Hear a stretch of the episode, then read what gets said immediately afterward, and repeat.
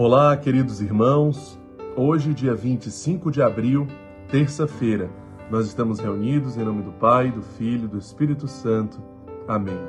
Vinde, Espírito Santo, enchei os corações dos vossos fiéis e acendei neles o fogo do vosso amor. Enviai, Senhor, o vosso Espírito, e tudo será criado, e renovareis a face da terra. Oremos. Ó Deus que instruístes os corações dos vossos fiéis, com a luz do Espírito Santo, fazei que apreciemos retamente todas as coisas, segundo o mesmo Espírito, e gozemos sempre de Sua consolação. Por Jesus Cristo, Senhor nosso. Amém. Ave Maria, cheia de graça, o Senhor é convosco. Bendita sois vós entre as mulheres, e bendito é o fruto do vosso ventre, Jesus. Santa Maria, Mãe de Deus, rogai por nós, pecadores, agora e na hora de nossa morte. Amém. O Senhor esteja conosco, Ele está no meio de nós. Proclamação do Evangelho de Jesus Cristo segundo São Marcos. Glória a vós, Senhor. Naquele tempo, Jesus se manifestou aos onze discípulos e disse-lhes: Ide pelo mundo inteiro e anunciai o Evangelho a toda criatura. Quem crê e for batizado será salvo. Quem não crê será condenado. Os sinais que acompanharão aqueles que crerem serão estes: expulsarão demônios em meu nome, falarão novas línguas, se pegarem em serpentes ou beberem algum veneno mortal, não lhes fará mal algum. Quando impuserem as mãos sobre os doentes, eles ficarão curados. Depois de falar com os discípulos, o Senhor Jesus foi levado ao céu e sentou-se à direita de Deus. Os discípulos então saíram e pregaram por toda parte. O Senhor os ajudava e confirmava a sua palavra por meio dos sinais que os acompanhavam. Palavra da salvação, glória a vós, Senhor. Então, meus irmãos, hoje é dia da festa de São Marcos, São Marcos Evangelista. Né? Hoje a igreja celebra a festa de São Marcos conhecido como discípulo de Pedro, era um dos 72 discípulos, né? e era um discípulo de Pedro, portanto, a quem foi confiado né? que traduzisse, que escrevesse sobre quem era Jesus. O evangelho de hoje retrata a ascensão de Jesus. Depois de falar com os discípulos, o Senhor Jesus foi levado aos céus. Portanto, hoje nós podemos celebrar também a ascensão de Jesus, no sentido da fé, de acreditar na sua promessa: estarei convosco até o fim dos tempos.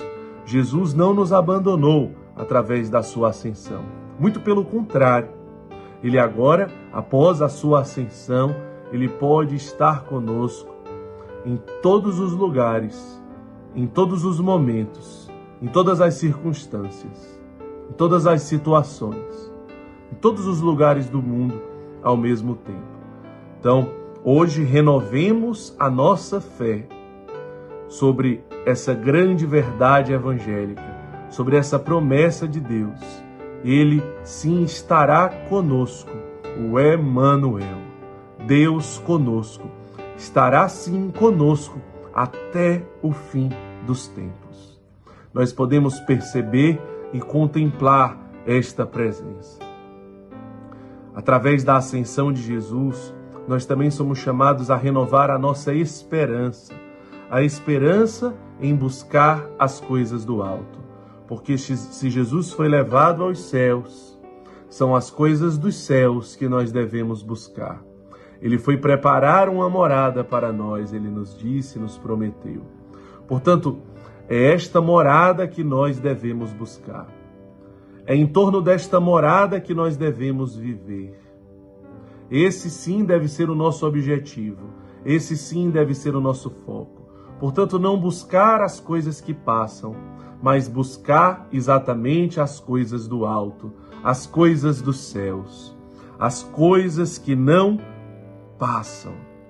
É isso que o evangelho de hoje também nos convida a renovar, a renovar a nossa esperança naquilo que não passa. Depois, O evangelho de hoje nos dá uma palavra de ordem: ide, ide, ide e pregai e anunciai o evangelho a toda criatura. Nós temos aqui uma palavra de ordem no evangelho de hoje. É, nós temos esse chamado é, como cristãos, como membros de uma comunidade, de uma vocação, de anunciar, de tornar Cristo mais amado, mais conhecido, através de um anúncio de um mistério específico da vida de Cristo. Mateus 25, né, é impossível deixarmos de falar sobre isso no dia de hoje e que isso fique muito vivo e que isso fique muito claro no dia que Jesus nos dá uma palavra de anúncio. Especialmente é esse o anúncio. As pessoas só podem amar aquilo que elas conhecem. Se elas não conhecem essa parte, esse mistério da vida de Cristo, elas não podem amá-lo em plenitude. E nós temos essa grande responsabilidade. Veja, diante dos onze apóstolos, é, Jesus é, dá esta palavra de ordem.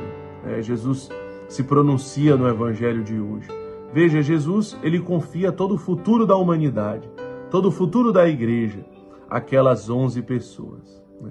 Da mesma forma que hoje ele confia tanto a você. O futuro também da humanidade dos dias de hoje. O futuro também da salvação de tantas e tantas e tantas almas. Muitas vezes você talvez pareça não acreditar na, no tamanho da responsabilidade que você tem. Mas será que realmente existem vidas, existem almas que dependem do meu sim? Será que irmãos podem não ser acolhidos se casas não forem abertas e tudo isso depende do meu sim? Será que crianças inocentes podem morrer em centros sociais sem a oportunidade de serem amadas e evangelizadas? porque depende do nosso sim, do meu sim, do seu sim. Será que jovens podem se perder, podem morrer sem conhecer a Cristo, sem conhecer a sua vocação, dependendo da sua resposta específica? Muitas vezes você parece não acreditar na seriedade dessa responsabilidade.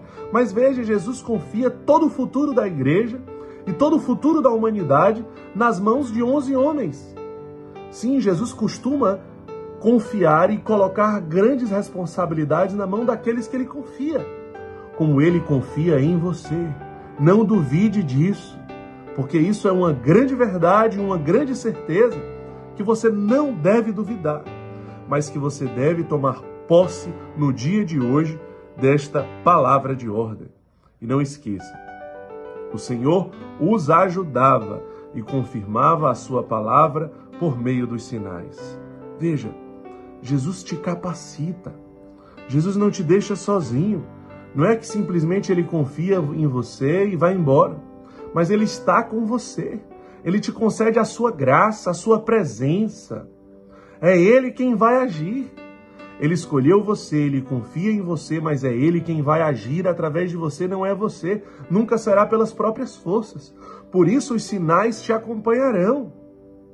Os sinais da sua presença os frutos da sua presença, os frutos de amor daqueles que serão evangelizados, daqueles que serão salvos, através do seu ministério, através de tantos dons que Deus te confia. Seja a música, seja as artes, seja a composição, seja os instrumentos, seja a escrita, seja a comunicação, seja o pastoreio, seja a intercessão. Tantos, tantos dons, tantos talentos seja a forma de você lidar, seja a forma de você ser comunidade, seja a acolhida, a secretaria, a integração, as dinâmicas, a forma de você olhar para as pessoas, a forma de você ser fraterno, a forma de você se preocupar com as pessoas, sim, através de dons, através de graças que ele derrama, muitas coisas serão realizadas, muitos milagres serão realizados você não está sozinho. É Cristo agindo através de você. Que esse evangelho de hoje, tão rico, possa se fazer carne em nós e gerar tudo aquilo que Deus deseja na nossa vida e na vida de tantas pessoas. Que Deus nos abençoe, em nome do Pai, do Filho e do Espírito Santo. Amém.